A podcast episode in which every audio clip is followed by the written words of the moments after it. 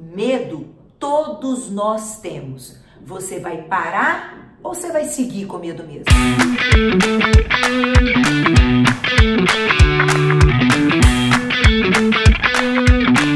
Bom dia! Segundou! Sou Érica Linhares, aquela que gosta de gente e defende gente. Você sabe as consequências dessa emoção chamada medo? Todos nós temos. Mas você sabe qual as consequências que ela pode causar a um profissional? Vem comigo que hoje eu vou te explicar. O medo é um dos sentimentos mais poderosos, capaz de paralisar uma pessoa ou de gerar o cinismo. E aí é que mora o perigo, tanto para as organizações quanto para os profissionais. O medo inibe o ser humano e as consequências disso são: não há inovação. Não existe inovação em ambiente de medo e profissional com medo pois ele vai ter medo de errar, ele vai ter medo de ser punido, ele vai ter medo de ser exposto. Portanto, não existe inovação. Não atine, porque essas pessoas têm medo de fazer acordo, de se expor, de falar a verdade, portanto, falta confiança. E relações sem confianças não existe time. Então, é um bando de pessoas trabalhando pelos seus objetivos. Com medo, não existe um único objetivo cada um tentar cumprir o seu de forma mais rápida possível para que ele se sustente ali naquele local. Portanto, não tem objetivo macro da empresa, cada um fazendo o seu. Como diz aquele ditado, a farinha é pouca, meu pirão primeiro. Mas Érica, nesse mercado do jeito que tá, como não tem medo? Pois eu te digo uma coisa, quando você começa a ser movido pelo medo, com os sentimentos do medo, aí é que você perde mesmo. Não tenha medo de perder, porque é nesta hora que a gente perde. E que reações são essas vindo do medo? Primeiro, cinismo. Não falo o que penso, portanto não me exponho, portanto não agrego. Não tiro dúvidas, não falo que não concordo para não criar problemas de relacionamento, pois quero compor para me manter, porque eu tenho medo de perder. Portanto, eu faço um trabalho mais ou menos, porque não tirei dúvida, não entendi direito, entrego o trabalho mais ou menos. Ou então, não me engajei porque não entendi e porque estou fazendo algo que não concordo. Não tenta, não se arrisca, portanto, não se adapta e nem inova. Não toma decisões. O medo gera covardia. Vai que eu tomo uma decisão e algo dê errado. É muito melhor só executar, porque afinal de contas, se eu só executei, o erro é sempre de quem me mandou executar. Só fala assim.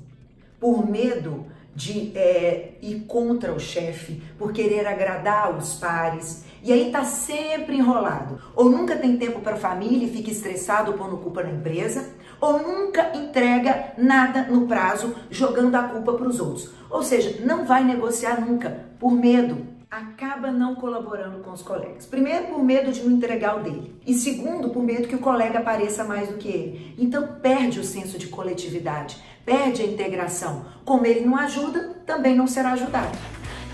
Todas essas reações que eu mencionei te travam, te deixam triste, te deixam um profissional pior, te deixam você olhando, cara, mas eu não estou conseguindo mais sem quem eu era. E, consequentemente, vão te estagnar ou te levar à demissão. Sabe por quê? O medo é inerente ao ser humano. E ele faz com que você faça coisas que você não gostaria de fazer, mas você acaba fazendo essas coisas. Vamos aprender agora como inibir o medo, como ir com medo mesmo. Vamos praticar? Formas de combater o medo dentro das organizações.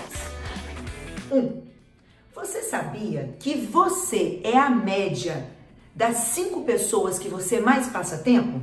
Então preste atenção nas pessoas que estão à sua volta. É aquele que está sempre falando mal do chefe, que está sempre olhando o lado ruim da empresa, que está sempre falando mal da estratégia, que diz que nunca vamos conseguir chegar lá, que está sempre vendo o ponto negativo. Portanto, saia dessa, porque isso te gera medo, isso te gera reações de medo.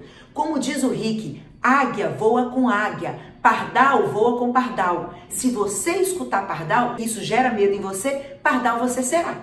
2.